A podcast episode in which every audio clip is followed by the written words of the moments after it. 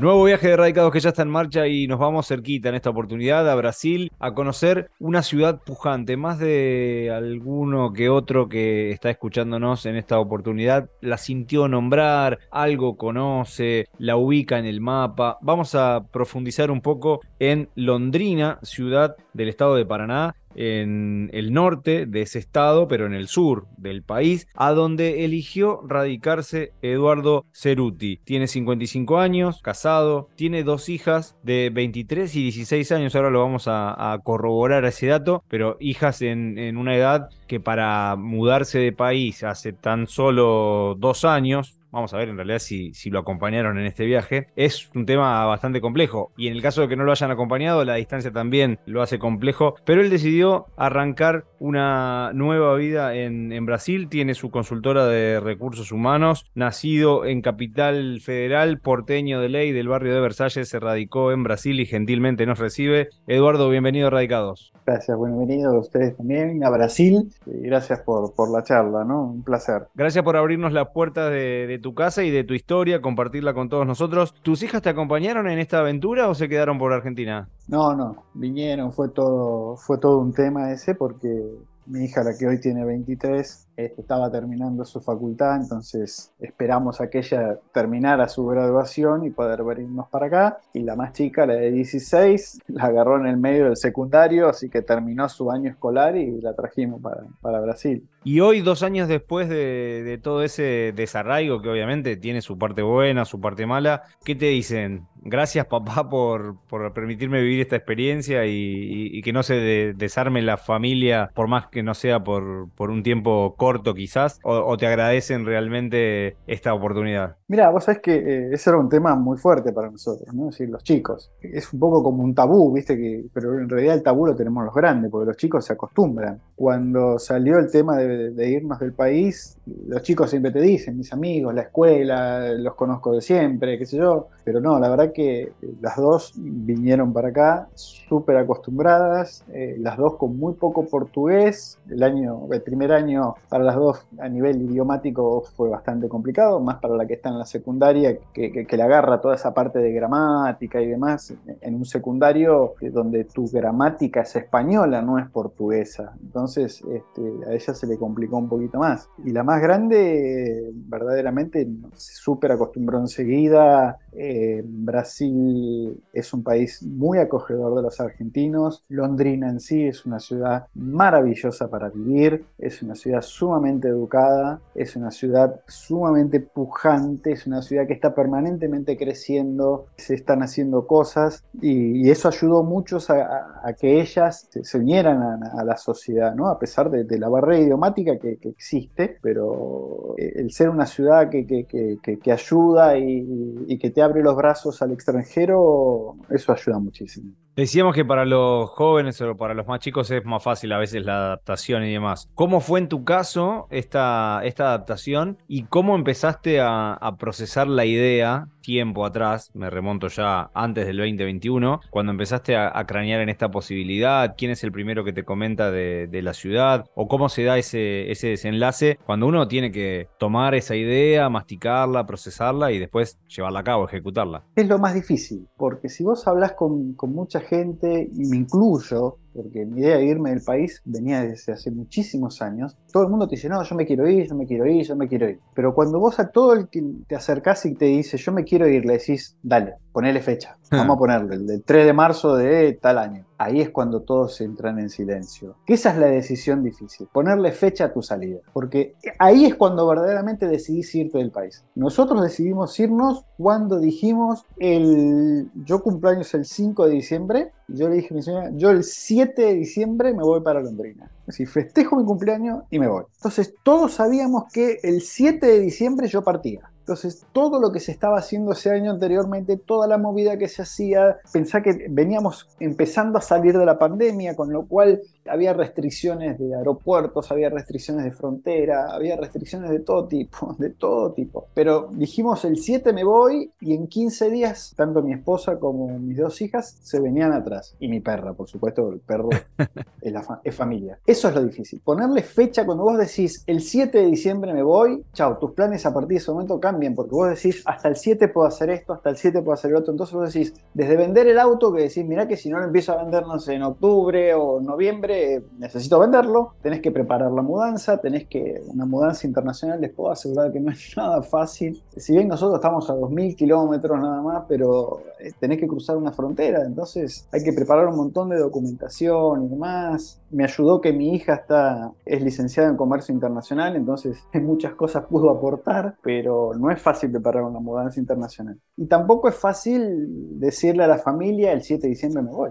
Ya lo creo, ya lo creo y además habla por un lado de, la decisión que vos tenías y la convicción de que, de que era por ahí. Te decía más temprano, Londrina parece una, una ciudad que tiene muchas propuestas, que invita, algunos la ha escuchado nombrar, eh, ya, se empieza a hablar un poco más, además de que es una, una, ciudad bastante, bastante joven. ¿Quién te habló de Londrina o por qué Londrina? ¿Por qué decidiste ese lugar? Yo no creo en las casualidades, así que eh, eh, te voy a contar por qué. Si nosotros con nuestra consultora de recursos humanos, que todavía sigue funcionando en la Argentina y funciona acá en Brasil, teníamos clientes acá en Brasil tenemos un cliente acá eh, en Brasil que era de Londrina. Claro, la primera vez que yo hablo con él, lo primero que tuve que hacer fue abrir el Google Maps y mirar dónde estaba Londrina. Digo, ¿dónde queda Londrina? Entonces, claro, empezamos a buscarle gente a ellos y demás. ¿Y qué pasaba? Vos hablabas con gente de, obviamente, acá de Brasil, por ahí estaban en Río de Janeiro, en San Pablo, en Macaé, donde fuese, y vos le decías, pero mira que te tenés que mudar a Londrina. Y te decía, no hay problema, si es Londrina me voy mañana. Dije, bueno, será nativo de Londrina, este, está muy contento de volver a su casa. Pero cada vez que entrevistábamos y le decíamos, mire que se tiene que ir a vivir a Londrina, la gente te decía, ¿dónde firmo? Entonces me empezó a llamar la atención, dice, porque no, es normal que alguien te diga, me cruzo todo el país para ir a Londrina. Y así nació la idea de Londrina. Empezamos a conocer Londrina, empezamos a ver qué era Londrina, este, dónde quedaba Londrina, qué pasaba en Londrina, y bueno, descubrimos la, la, ciudad, que es un polo este, agroindustrial muy importante, es un polo estudiantil muy fuerte, es una ciudad con, con un crecimiento exponencial por momentos, porque acá falta mano de obra. Es una cosa muy, muy extraña, ¿no? Porque vos vas al supermercado y mientras estás comprando por los autoparlantes te están diciendo, no se olvide que usted puede conseguir trabajo en nuestro supermercado, tenemos más de 500 posiciones abiertas. Te sorprenden ese tipo de cosas nosotros desgraciadamente venimos golpeados con eso. Este, escuchar que por parlante te están citando, por favor, que el lunes vengas, que te esperamos con café, con qué sé yo, para, para ofrecerte alguna posición. Entonces, eh, es extraño pero no pasa en todo Brasil. Es decir, si vos vas a Río, esto no sucede. Si vas a San Pablo, sucede, pero en, mucho menor escala. El sur de Brasil está teniendo un auge muy, muy fuerte. Muy interesante también, ¿no? En pleno desarrollo, sin dudas. Si hablamos de, la escenografía que rodea tu día a día, siempre nos gusta imaginarnos cómo es un día en la vida de, Eduardo, desde la parte escenográfica, que nos gusta también, aprovechando el viejo recurso de la, de la radio, en este caso de, nuestro podcast, que es la imaginación. ¿Cómo es eh, tu barrio, las, las, esquinas, los edificios, casas bajas? ¿Cómo nos podemos imaginar también los espacios verdes, lagos? ¿Cuál es el, eh, ese ámbito en el que te moves en Londrina? Mira, yo vivo en una, en una región de Londrina que se llama Gleba Paliano, donde en su mayoría abundan los edificios y edificios de, para que te des una idea, y, el estado de la ciudad, que, que un edificio, el más antiguo, tiene 15 años. Entonces, por eso es una ciudad muy joven. Enfrente de, mi edificio yo tengo un lago muy parecido a lo que sería el lago de Palermo, pero mucho más grande, con una avenida a mi izquierda, una calle enfrente, el shopping que tengo aquí enfrente, así que casas bajas ninguna. Para, para irme a ver casas bajas tengo que subirme al auto y hacer cinco minutos, porque en Londrina todo es cerca. No porque sea chiquito, sino porque en Londrina todo es cerca. Es una ciudad que ha sido programada, no es una ciudad que creció y se fue expandiendo. Es una ciudad que fue programada, entonces las salidas están bien hechas, vos tenés semáforos en donde tienen que estar, tenés este, rodovías, perdón, autopistas donde tienen que estar, todo está para que eh, esté a mano, entonces yo donde vivo verdaderamente es, uno, es un lugar precioso, me encantaría estar en Versalles, es mi casa, pero este, donde yo vivo es muy bonito. Claro, son como residencias, ¿no? Como los condominios que le dicen en otros países, en Brasil le dicen residencias a, las torres. No, a las torres se le dice condominios. De, de más menos Este, Sí, mi, mi- mi condominio tiene 24 pisos, yo estoy en el piso 18 con vista al lago, así que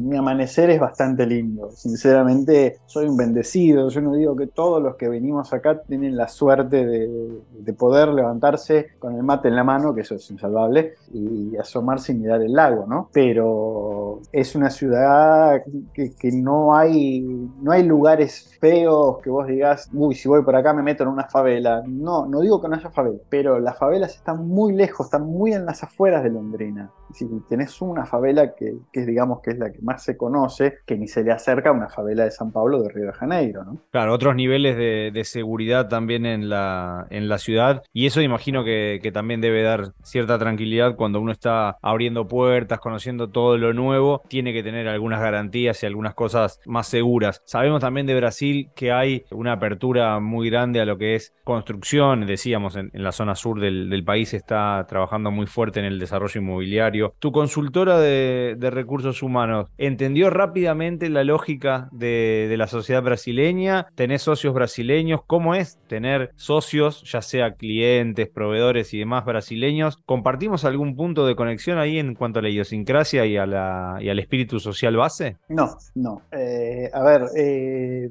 los tiempos son absolutamente diferentes. Por ejemplo, yo desde mi consultora en Argentina un proceso de búsqueda y selección tiene un ritmo frenético. Normalmente el, ar- el argentino, nosotros tenemos ese ritmo así frenético, ¿no? Acelerados Este, todo el tiempo. Sí, sí. Vos en Argentina, eh, un proceso de selección que se abrió la semana pasada, ponele, si se abrió el lunes de la semana pasada, vos jueves o viernes ya tenés que estar presentando gente porque si no, no, no funciona. Acá es muy tranquilo, el ritmo es muy, muy tranquilo, se lleva de otra forma, todo tiene otros tiempos, tanto seas cliente, proveedor, eh, lo que sea, ¿no? Así, es como yo le digo a, a- a los que no conocen Londrina, le digo, es, es tiempo Londrina, porque vos acá, no sé, yo te mando un WhatsApp a vos y vos por ahí me lo contestás de acá a tres horas, y es normal. No apto para en ansiosos. Claro, vos en Argentina, yo te mando un WhatsApp y a los cinco segundos no tengo tu respuesta, te mandé otro para decir, che, ¿qué pasó? ¿No lo viste? Te Eh, pasó algo, sí. Claro, sí, ¿estás bien? Eh, no, acá no, acá es muy normal. Es decir, yo ayer le escribí, acá el WhatsApp es rey, el WhatsApp es rey, es más que el teléfono, es más que la videollamada, es más que todo. Vos acá podés comprar un auto por WhatsApp, literalmente, yo compré mi auto por WhatsApp. E- e- es una herramienta muy fuerte. Yo le mandé un WhatsApp al banco ayer preguntándole algo sobre mi cuenta y se lo mandé a las 10 de la mañana, los bancos abren a las 11 acá, y mi ejecutivo de cuenta me, con- me contestó a las 4 y media de la tarde. Y yo contento, ¿eh? porque me podía haber contestado hoy.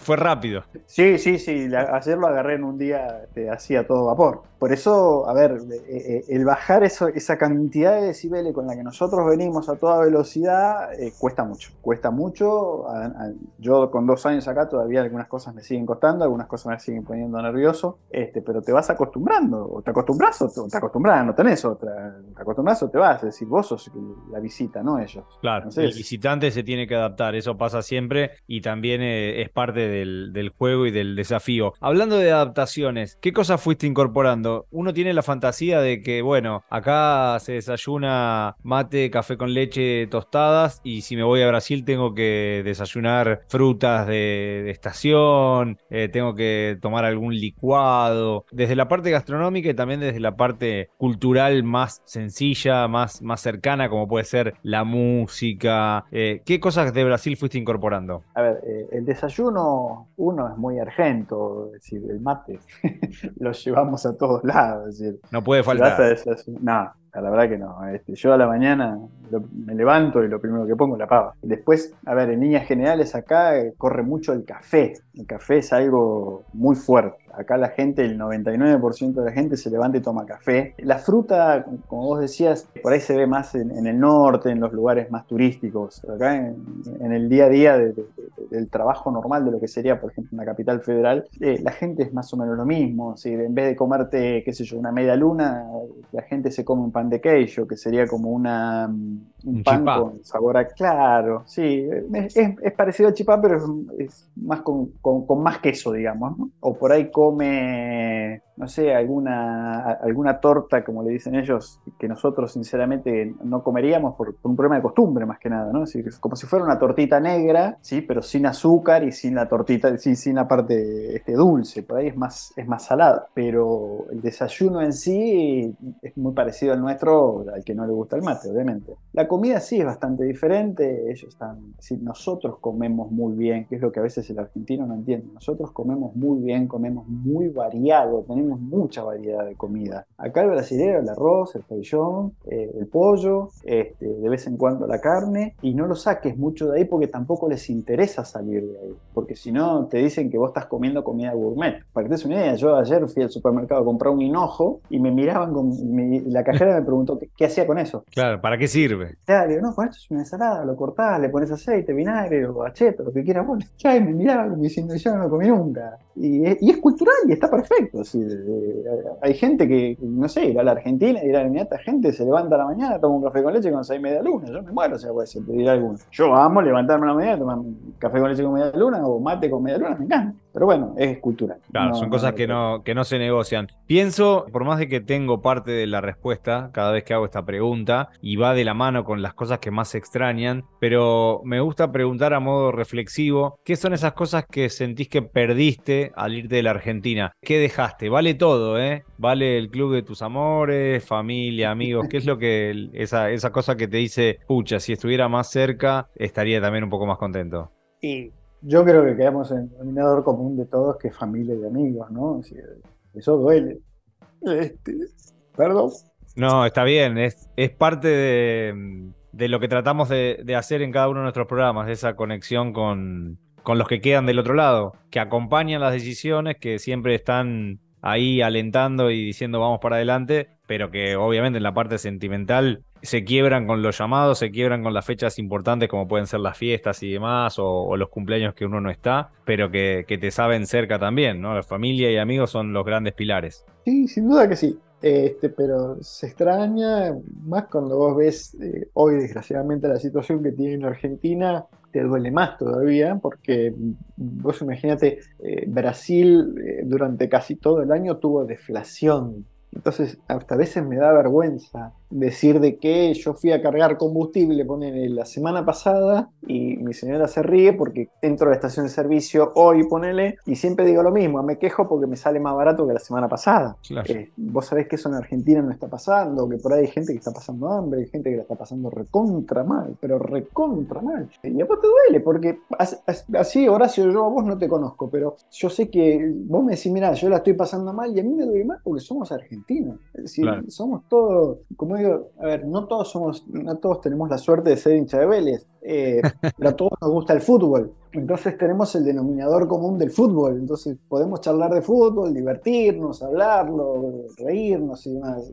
Yo me comí todo el mundial acá del lado este, brasilero, festejando así tranquilamente porque hay que respetar que, que, estás en tu país. Este, y ellos respetaron muchísimo, mucho más de lo que hubiésemos respetado nosotros como argentinos, eh, el hecho de, que Argentina fue campeón del mundo. ¿eh? Sí, sin lugar a dudas también el entorno, los amigos y demás entienden que eh, vale la pena ponerse, ponerse contento por un compañero de trabajo, por un cliente, por lo que sea, y, y todos esos vínculos que vos fuiste haciendo seguramente te dieron una felicitación porque no deja de, no deja de ser un juego. Por más de que también, ahora que, hablábamos del, fútbol y de los sentimientos y demás, trajo una alegría muy, pero muy importante y muy grande para un país que la necesitaba y para todos los argentinos que están desparramados por, por el mundo. Eduardo, si miramos para adelante, a futuro, esta experiencia londrina tiene muchos años por delante, estás abierto a que pase lo que tenga que pasar, eso implica volver a la Argentina, ir a un nuevo destino, eh, cambiarte de país nuevamente, porque ya ya te convertiste, como decimos nosotros, en un ciudadano del mundo? ¿O decís, tengo para apostar acá a Londrina por, no sé, 15, 20 años más? A ver,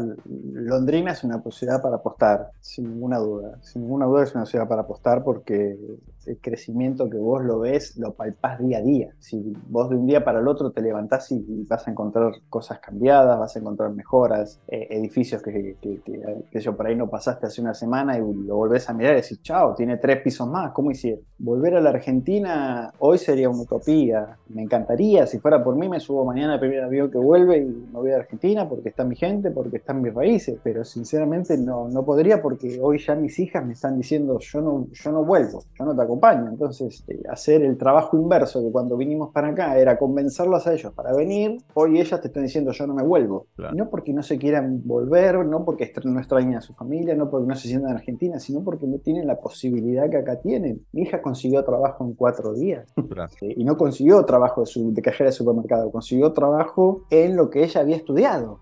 Entonces, las posibilidades son muchas. Entonces, vos me decís, ¿volvería a Argentina? Sí. ¿Me iría de Londrina? Y tendría que haber una propuesta muy interesante como para irme de Londrina. Londrina es una ciudad muy linda. Toda mi familia es europea, es decir, mi mamá es francesa, es, decir, es hija de francés, mi abuelo son todos tanos. Me encantaría. Para mí Europa es un lugar que, que, me siento un lugar en el mundo, pero tampoco uno puede hacer locuras de decir, no, mañana me levanto y me voy a vivir a Italia. No, por lo menos no sería mi caso.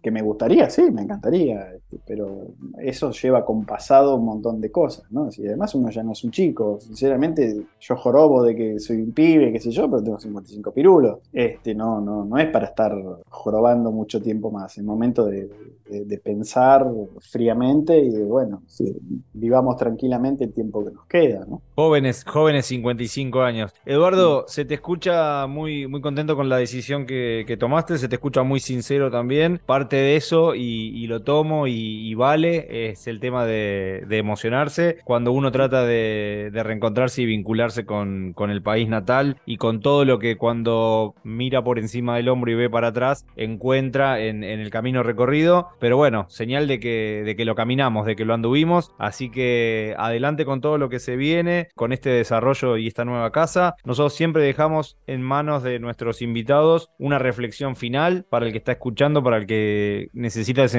empujoncito de que se anime a probar, a viajar, a, vivir la experiencia de, estar en otro país, de sentir que arranca de cero y que las cosas le pueden ir bien. Y también la convicción para aquel que está dudando mucho por, la cercanía de los afectos, porque no quiere perder sus cosas del día a día, esa cotidianidad, decirle, bueno, ok, no, no es obligatorio irse del país para sentirse realizado. Así que la reflexión de cierre es toda tuya. Gracias, A ver, eh, yo creo que, la decisión de, de abandonar un país no es una decisión que uno lo tome eh, diciendo hoy me levanté a la mañana, me quiero ir a Japón. Es una decisión que tiene que estar muy consensuada. Si vos estás solo, consensuada con vos mismo, eh, porque vos mismo tenés que estar convencido de lo que estás haciendo. Si tenés una familia, tiene que estar consensuado con la familia, porque en algún momento eso si no se te viene en contra. Yo tengo la, bendición de estar casado con mi esposa hace 26 años y tomamos una decisión en conjunto que no fue para nada sencilla, la que yo te decía, ¿no? cuando uno dice me voy, bueno, ponerle fecha. Ahí, ahí es cuando decís me fui. Respeto a todos los que se quedan en la Argentina y los quiero muchísimo. Respeto al que se va intentando, porque el que intenta no logra. Respeto muchísimo, acá hay mucha gente en Brasil y hay muchos argentinos en Brasil ayudando a argentinos a venirse. Entonces, eh, a ver, entendamos que la vida va de ayudar, ¿eh? no hay otra cosa. Entonces, eso también respeto muchísimo y, y, son decisiones muy particulares. Esto es como cuando uno dice, viste, de las puertas para dentro de su casa es un mundo. Esto es lo mismo. Decidir salir de tu país no es una tarea fácil, no es una tarea que, le gustaría a nadie. Yo creo que si vos a cualquier migrante le preguntás si yo te pongo las condiciones que vos tenés hoy en el lugar en donde estás, te las pongo en, tu lugar de origen, Argentina o donde sea, te hubiera sido y estoy totalmente seguro que te va a decir, la gente te va a decir que no, porque están sus afectos, están sus cariños, están sus olores, está tu idioma. Yo me levanto a la mañana y no digo buen día, es decir, tengo que saber que me subo al ascensor y tengo que cambiar de idioma. En cambio, yo salgo, yo salía en mi casa y ¿qué haces? ¿Cómo andás? Y acá no, acá es buen día, bien. Y, y vos decís, ¿por qué yo tengo que cambiar mi idioma? Si yo no, es decir, hay un montón de cosas que no son tuyas, los olores. Yo cruzo acá, tengo una panadería enfrente, hay un olor hermoso y, yo entro entusiasmadísimo creyendo que voy a encontrar la factura de Buenos Aires, los cañoncitos dulce de leche, la media luna, qué sé yo, y no encuentro nada de eso Entonces, hacer ese cambio es una tarea muy, muy difícil. Hay que respetar muchísimo a la persona que hace el cambio porque el que lo mira de afuera dice, ah, la está pasando bárbaro y yo me estoy quedando acá. Te puedo asegurar que nadie, nadie, nadie que se va la está pasando bárbaro. Eh, el que se sube a un avión está más solo que perro malo. El que se sube a un auto y, encara un viaje está solo. porque el que se queda, vos me yo te puedo decir, te podés quedar con todo lo malo que a veces uno dice que tiene X país, pero el que se sube a un avión o a su auto, lo que sea, se sube solo. Y cuando se baja del avión, se baja solo. Entonces, eh, no es fácil porque si vos te quedaste en tu lugar de origen, vos te das vuelta y están tus amigos, está tu familia, está el vecino, está eh, Doña Rosa, quien sea. Pero acá vos te das vuelta, no está ni tu vecino, ni tu familia, ni Doña Rosa, ni nadie. Entonces, este, hay, que, hay, que, hay que tomar un coraje y yo respeto, yo no lo respetaba tanto hasta que me tocó a mí. Cuando me tocó a mí dije, wow, migrar es muy difícil. No es para todo el mundo, te puedo asegurar, con todo el respeto que me merece todo el mundo, ¿eh? migrar no es para todos. Es una buena reflexión que la tomamos y la compartimos. Te agradecemos muchísimo por, por estos minutos y quedamos en, contacto para seguir conociendo y profundizando. Quizás en unos años te, volvemos a entrevistar para ver cómo sigue todo por ahí. Dale, sin ningún problema. Si quieren venir a Londrina serán bienvenidos y te agradezco este, este tiempo para compartir con, la gente. Y, bueno, acá estamos en, en Londrina. Quien precise una mano, acá estamos. Estamos para ayudar. Gracias, Eduardo. Si disfrutaste del viaje, muy pronto nos volvemos a encontrar con un nuevo destino para seguir conociendo el mundo y saber cómo viven los argentinos más allá de las fronteras. Quiero viajar mucho para entender cómo habla la gente del mundo entero. Quiero saber inglés, francés, japonés, alemán e italiano qué hora se levantan los ingleses. Y si los rusos miran la novela de las nueve.